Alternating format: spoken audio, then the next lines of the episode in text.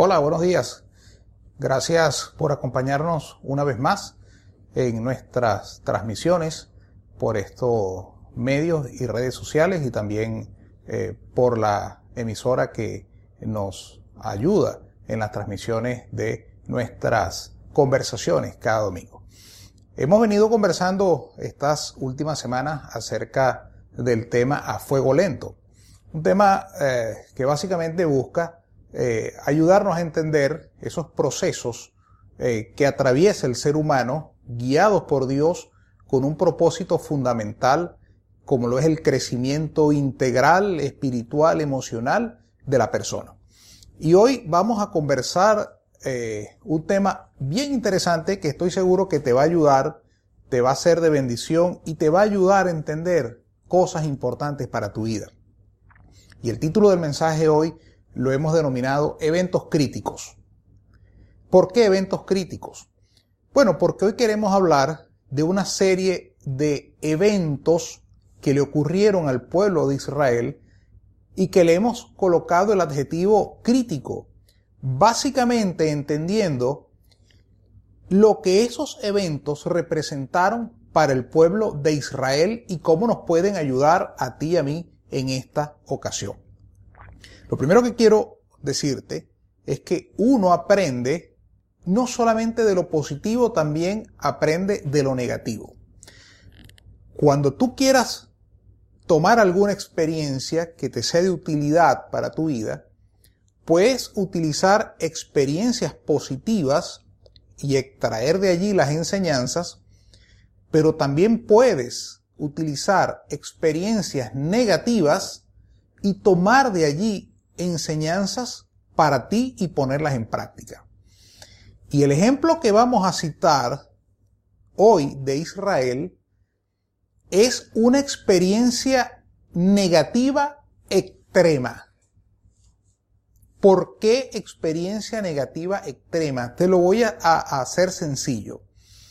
Cuando Israel sale de Egipto, recorre un camino que en teoría no debía ser superior a dos o tres meses. Escúchame bien. En teoría no debía ser superior a dos o tres meses. Y ese recorrido se convirtió en casi 40 años. No exageren nada.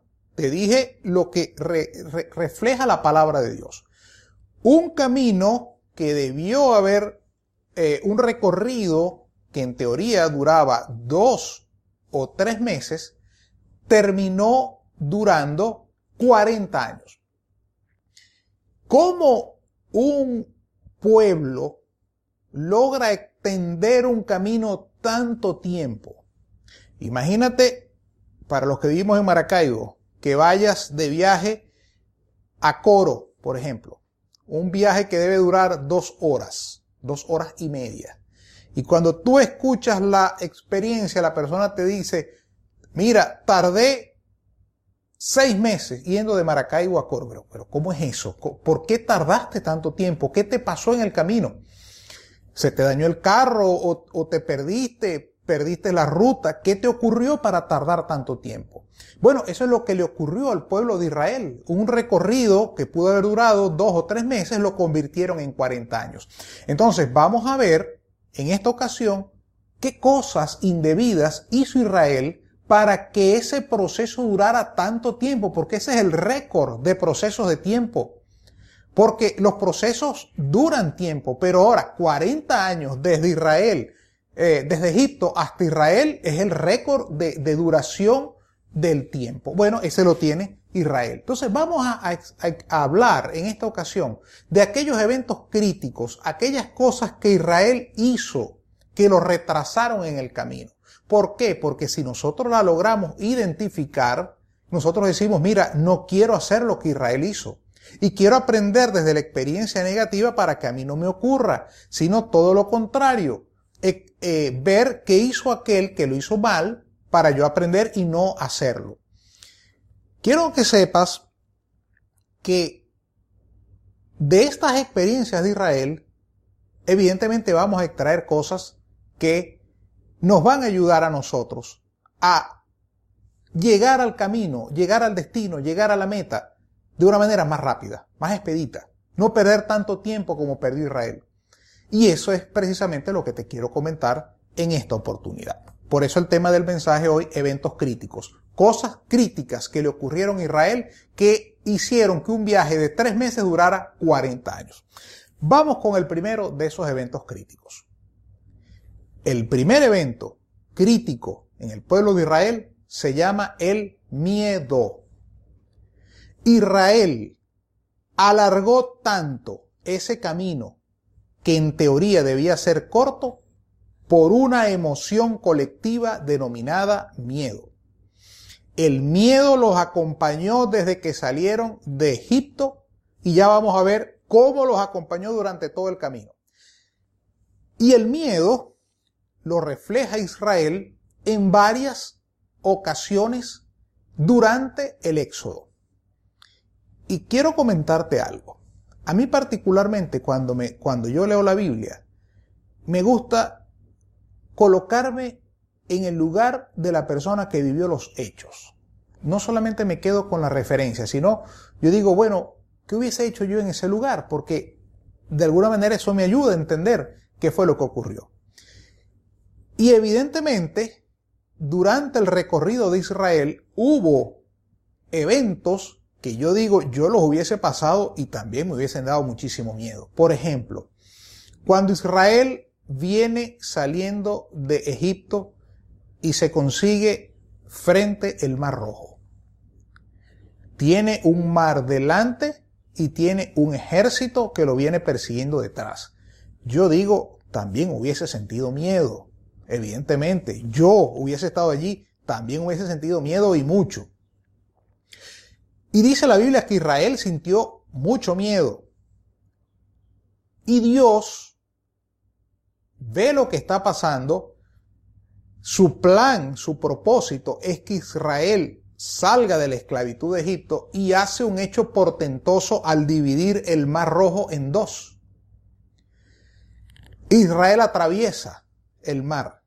Cuando el ejército de Faraón viene detrás, dice la Biblia que cierra el mar y las personas de, Egipto mueren ahogadas, Israel sale victorioso. Israel obtiene una gran victoria. Y así sucesivamente, en varios eventos, Israel dice la Biblia que siente mucho miedo. Ahora, hay un evento particular que sí fue el detonante de todo. Y es un, evento que yo lo leo y de verdad, ah, digo, aquí sí es verdad que no había lugar a tener miedo. Y es el hecho que se, que se relata en números capítulo 13 y número capítulo 14. ¿En qué consistió esto? Muy sencillo. Cuando ellos están ya cerca de entrar a la tierra prometida, Moisés escoge unas personas para que vayan a reconocer la tierra prometida. Y escoge 12 espías para que vayan a ver. Ellos regresan después de 40 días, regresan con un mensaje. El mensaje que ellos traen básicamente era un mensaje pesimista.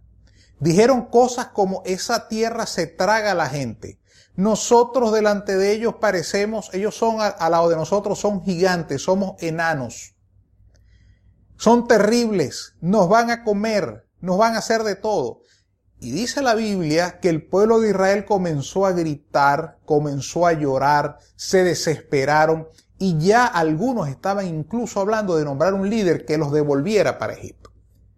Ese miedo que experimentaron fue el detonante definitivamente. Y ese hecho de tener miedo en ese momento, de entrar ya cuando estaban en la tierra prometida, fue el gran evento crítico que determinó que Israel estuviese 38 años dando vueltas en el desierto. Lo primero que quiero que veas hoy es que el miedo es un elemento, es una emoción que te puede retrasar de manera importante en el desarrollo de tu vida, en la consecución de los objetivos, de las metas, de los sueños y de todo lo que tú estás pensando hacer. Cuando tú tienes miedo, el miedo te retrasa de manera importante. Pasos que debías dar no los das por miedo. Decisiones que debías tomar no las tomas por miedo. Cambios que deberías hacer no los, no los haces por miedo. Y eso evidentemente es retraso. Israel no llega a la tierra prometida en dos o tres meses por miedo, por cobardes, porque yo entiendo que frente al mar rojo hay que tener miedo. Y Dios actúa y Dios resuelve con un milagro. Ahora, entrando a una tierra prometida, tenerle miedo a hombres normales, cuando yo he visto la mano de Dios guiándome de todas maneras posibles durante el desierto, óigame, esa no existe por ninguna parte. Ese miedo era totalmente infundado, totalmente irreal, totalmente inexistente, y fue el que Dios vio como peor de todos. Y dijo, demuestran incredulidad, demuestran miedo, entonces no van a entrar a la tierra prometida, por lo menos esta generación. 40 años van a estar dando vueltas en el desierto. ¿Qué es lo que te quiero eh, decir con esto? Sientes miedo. Ese miedo que sientes tiene el poder de retrasar todo lo que tú quieras alcanzar en la vida. Dios no ve con buenos ojos las personas cobardes. Dios ve con buenos ojos al valiente, al que se arriesga, al que da un paso hacia adelante, el que decide vencer el miedo. ¿Tú te recuerdas la parábola de los talentos? Uno de los que decidió no hacer nada, sino enterrarlo, ¿qué dijo? Señor, tuve miedo. Y Jesús lo castigó. En, la parábola dice, entonces pierdes todo lo que, te di. Porque con miedo no llegas a ninguna parte. El mensaje que quiero darte hoy es que si quieres avanzar, deja el miedo. Deja el miedo. Deja el miedo a un lado. Porque el miedo lo que va a hacer es paralizarte. Así como paralizó a Israel durante 40 años, te va a paralizar a ti y te va a seguir paralizando por mucho tiempo. Dios ha demostrado ser fiel, acompañarte, estar contigo. Deja el miedo. Da ese paso adelante que quieres dar. Confiando en Dios. Con fe. Por supuesto, pensando bien. Pero deja el miedo. El miedo fue el primer evento crítico que sufrió Israel para retrasarse ese tiempo en el desierto. Pero ese no fue el primer, el, único elemento. El segundo evento crítico que generó un retraso de 40 años en Israel se llama la desobediencia. Israel durante todo el recorrido de la salida del Éxodo hacia la entrada a la tierra prometida, si algo demostró fue ser un pueblo desobediente. Dios daba una instrucción, Israel hacía todo lo contrario. Dios decía es por aquí, Israel decía es por aquí. Dios decía hay que parar, Israel andaba. Dios decía anden, Israel paraba. Y evidentemente eso genera retrasos. Si tú has utilizado alguna vez un GPS, sobre todo en direcciones que no conoces, si tú decides activar el GPS es para hacerle caso. Si tú decides ignorar la instrucción del GPS, escúchame, no vas a llegar rápido, te vas a retrasar. Y si has tenido la experiencia de manejar con un GPS en una carretera que tú no conoces, pues tienes que hacerle caso a lo que diga el GPS, así tú no lo entiendas, porque simplemente tú no conoces la carretera. Y el GPS te dice, es por aquí, pues por allí debes meterte. Por algo el GPS te lo está diciendo. Así es la Biblia y así es Dios. Dios nos da instrucciones claras para la vida. Si tú decides no escucharlas y no observarlas, si tú decides tomar el camino contrario, bueno, es tu decisión. Pero entiende que tu camino se va a retrasar de manera importante. Vas a sufrir contratiempos que no estaban previstos en el camino. Vas a sufrir situaciones que quizás no estaban en el plan original de vuelo. Pero gracias a que no escuchaste la recomendación, pues tendrás que experimentar el retraso propio de la decisión que tú tomas. Fíjate que Israel fue tan desobediente que en ese ejemplo que yo te acabo de colocar, de números 13 y 14, Dios le dice, después que ellos tienen esa, esa terrible decisión de escuchar lo que llevaron, el mensaje negativo que llevaron 10 de los espías, Dios le dice, entonces no van a entrar. Van a estar 38, 40 años dando vueltas en el desierto. Esta generación por lo menos no va a entrar. Porque ustedes han sido incrédulos. Porque ustedes fueron a, la, a ver la tierra prometida y, se, y trajeron malas noticias. Entonces no van a entrar a la tierra prometida. Bueno, Israel fue tan contracorriente que en ese momento dijeron, pues ahora sí vamos a entrar. Y por allá salieron todos derrotados.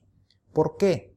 Porque cada vez que tú desobedezcas una orden de Dios, que tú desobedezcas un principio bíblico, simplemente estás afectando tu camino.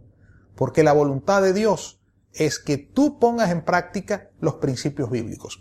Por eso David, por ejemplo, decía, lo que a mí me corresponde es obedecer tus preceptos.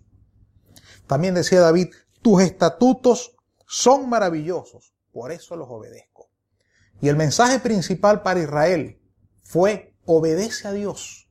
Mientras que tú sigas yendo en contra del, del mandamiento bíblico, tu camino se va a retrasar. Tú no vas a poder alcanzar lo que Dios tiene para ti si no decides obedecer a Dios. Si tú tomas tus decisiones y tú decides hacer las cosas como a ti se te ocurra, es tu decisión, muy bien, pero no creas que te va a ir bien en la vida. No creas que te va a ir bien en el camino, porque para eso es la palabra de Dios. Lámpara es a mis pies tu palabra y lumbrera a mi camino, dice la Biblia. Porque es la Biblia la que te guía el camino por el cual debes seguir. Entonces, el segundo elemento que generó un retraso importantísimo en el pueblo de Israel fue la desobediencia. Tenlo muy en cuenta. No solamente el miedo puede retrasar tu camino, la desobediencia también retrasa el camino. Son dos elementos que tienes que tratar de obviar en tu vida. Uno, el miedo. Dos, la desobediencia. Pero hay un tercer elemento que lo hemos denominado otro evento crítico, que fue el tercer elemento que generó retrasos en el pueblo de Israel, como te dije, más de 40 años en un camino que debía durar de dos a tres meses. ¿Cuál evento crítico es ese? Bueno, yo le he denominado foco en el pasado. Foco en el pasado. Y ya eso lo hemos venido hablando en otras eh, semanas anteriores. ¿Y qué es lo que ocurre? Mira, el ser humano, tú y yo, somos muy dados a pensar mucho en el pasado, de dónde venimos, las cosas que nos han acontecido. Y lamentablemente ese pasado nos mantiene amarrados y atados. Y mientras que nosotros sigamos pensando en el pasado, no vamos a poder avanzar al ritmo o al paso que deberíamos hacerlo. Eso fue lo que le pasó a Israel. Mira, cuando Israel sale de Egipto, cuando tienen el primer tropiezo, el primer tropiezo, la primera situación compleja, lo primero que le dicen es a Moisés, Moisés, nos hubiésemos quedado allá en Egipto hubiésemos sido mejor eh, siendo esclavos que en este camino que estamos recorriendo. Y durante todo el camino, y usted lo puede leer en la palabra de Dios en el libro de Éxodo, durante todo el camino, si algo estuvo presente en el pueblo de Israel, era anhelando el pasado. Pasado, por cierto, terrible porque eran esclavos. No estaban en su tierra. Y aún así, todo el tiempo recordaban los años vividos, las experiencias anteriores. Evidentemente, si tú vas buscando una tierra prometida, tú estás buscando un sueño, tú estás buscando un futuro, tú estás buscando algo nuevo para ti, pero estás pensando en lo que ocurrió, evidentemente eso te resta posibilidades. Eso te resta digamos, la energía que deberías colocar buscando la meta la estás utilizando en algo totalmente ineficiente, como es pensando en el pasado. Ahora, en el caso de Israel era increíble, porque estaban anhelando un pasado terrible, pasado de esclavitud. Anhelaban, por ejemplo, y lo puedes ver allí en la palabra de Dios, anhelaban, por ejemplo, en alguna ocasión dijeron, mira, anhelamos el pescado que comíamos o anhelábamos las ollas con carnes. Y lo más extremo, lo más extremo, dice en el, libro de números que en alguna ocasión le dijeron a Moisés, Moisés, qué mal hicimos viniéndonos de Egipto. Qué error tan garrafal cometimos viniéndonos de Egipto. Mira, en Egipto teníamos ajos, melones, cebollas, ajos porros, como cinco o seis eh, eh, vegetales de este tipo. Y, lo vemos así y, son, son interesantes, o sea, son cosas buenas para la salud y para la alimentación. Pero pensando ellos en los ajos, en las cebollas, en los ajoporros, en los melones, en los pepinos y en esas cosas, decían, mira, ¿para qué nos vinimos si estamos dejando esas cosas allá? Fíjate algo. Una de las cosas peores que podemos hacer en la vida es aferrarnos a lo que vivimos, a lo que fue nuestro pasado. Porque el pasado ya no vuelve. El pasado solamente fueron vivencias en tu vida. Fueron cosas que experimentaste. Situaciones que te tocó transitar. Pero eso ya no sirve para nada, déjame decirte.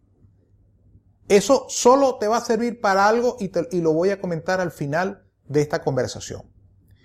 Lo importante es seguir la recomendación del apóstol Pablo en Filipenses. ¿Qué decía el apóstol Pablo?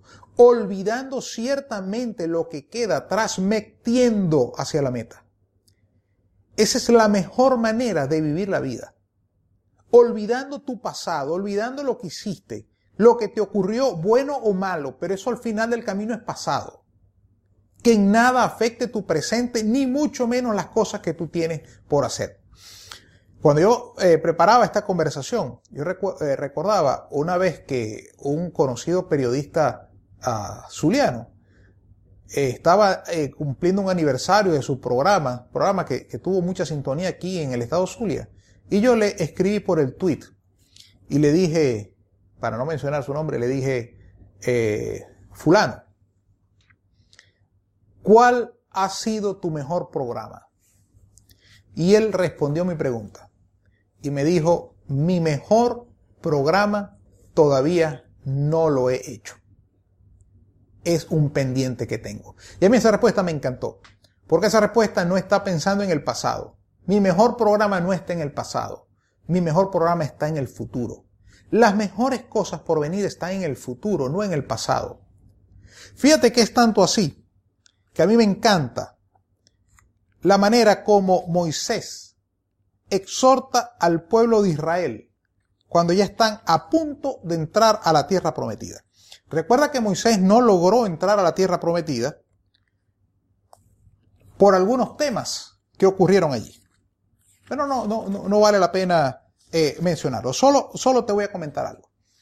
Cuando Moisés está hablando con el pueblo y le está dando las instrucciones finales ya después que han transcurrido los 40 años de peregrinar en el desierto y ya Israel ahora sí está a punto de entrar a la tierra prometida, Moisés le dice esto al pueblo, que me encanta, te lo voy a leer.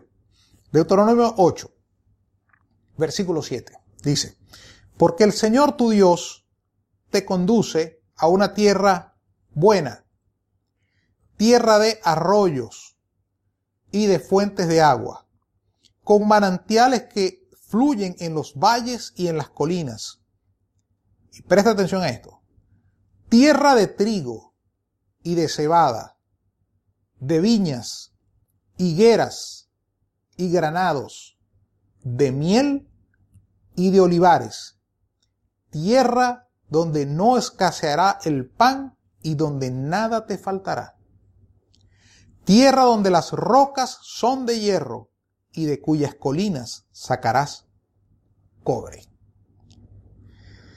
Qué interesante este versículo, porque Moisés recordaba, porque él escuchó la queja del pueblo de Israel extrañando los melones, los ajoporros, la cebolla, los pepinos y otras hortalizas. Y Moisés le dice, mira, a la tierra donde vas, vas a tener trigo, cebada, uvas, higos, granadas, miel y olivares. Lo mejor de lo mejor. Porque lo otro, bueno, sí, melones, pepinos, sí, muy bueno, chévere. Pero yo no voy a comparar jamás ni nunca el trigo, la cebada, la miel, los higos y las uvas con lo otro. Entonces, ahí el mensaje es, mira, dejaste unas cosas, sí, pero para mejor. Porque el plan de Dios para ti es mejor. Busca ese plan de Dios, que es lo que Dios tiene preparado para ti. ¿Qué te quiero decir con eso? ¿Y cuál es el mensaje para nosotros hoy? El pasado que dejas, déjalo allí, porque lo que Dios tiene para ti es mejor. Y busca eso que Dios tiene para ti. Porque lo mejor no está en lo que ocurrió, lo mejor está en lo que va a ocurrir. Y no porque yo lo diga, porque es el mensaje bíblico. Olvida lo que queda atrás y extiéndete hacia la meta. Y quiero finalizar con esto. Si algo, si algo hay que buscar en el pasado, si vas a abrir tu pasado para buscar algo, solo ábrelo. Solo permítete buscar allí las cosas que Dios ha hecho por ti. De resto no hay nada que buscar en el pasado. Esa es la invitación bíblica. Cuando vayas a pensar en el pasado, solo recuerda las cosas que Dios ha hecho por ti, cómo Dios te ha fortalecido, cómo Dios te ha guardado, cómo Dios te ha cuidado, cómo te ha tomado de la mano para pasar situaciones difíciles, adversas. Solo vea eso. Y eso fue lo que Moisés le dijo al pueblo de Israel. La, historia de Israel y su salida de, Egipto es fascinante, porque como, como te comenté anteriormente, Moisés no pudo entrar a la tierra prometida. Y cuando ya Israel está a punto de entrar y Moisés se despide del pueblo porque él tuvo que quedarse, y quien asume el liderazgo del pueblo es Josué. Y Moisés le entrega a Josué el liderazgo y le dice, Josué, asume tú el liderazgo. Y se despide de Israel las palabras de Moisés hacia Israel fueron estas. No hay nadie como el Dios de Jerusalén, que para ayudarte cabalga en los cielos, entre las nubes, con toda su majestad. El Dios sempiterno es tu refugio, por siempre te sostiene entre sus brazos, expulsará de tu presencia al enemigo, y te, y te ordenará que lo destruyas. Vive seguro, Israel.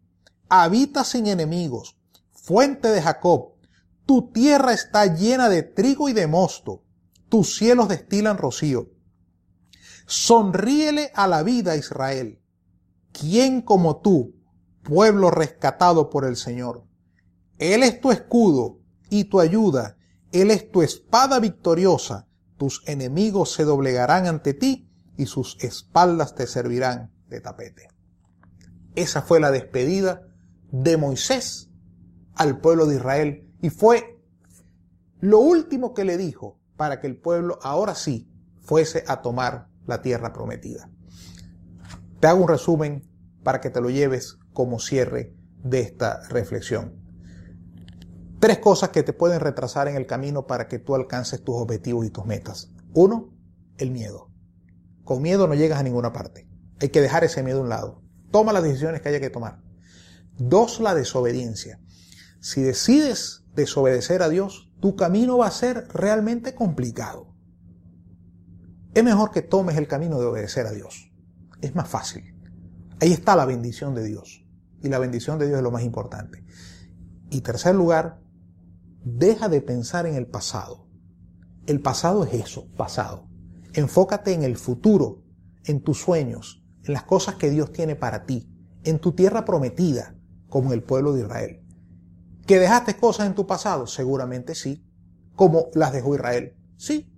Lo que yo te acabo de decir, los pepinos, los melones, eh, la cebolla, esas cosas, sí, chévere, en el pasado.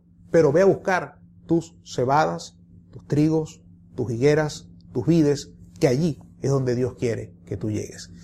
Y por último, si vas a revisar algo en tu pasado, solamente revisa cómo Dios ha sido misericordioso contigo y te ha guardado. Y eso te va a fortalecer para continuar en el camino. Muchas gracias, Dios te bendiga.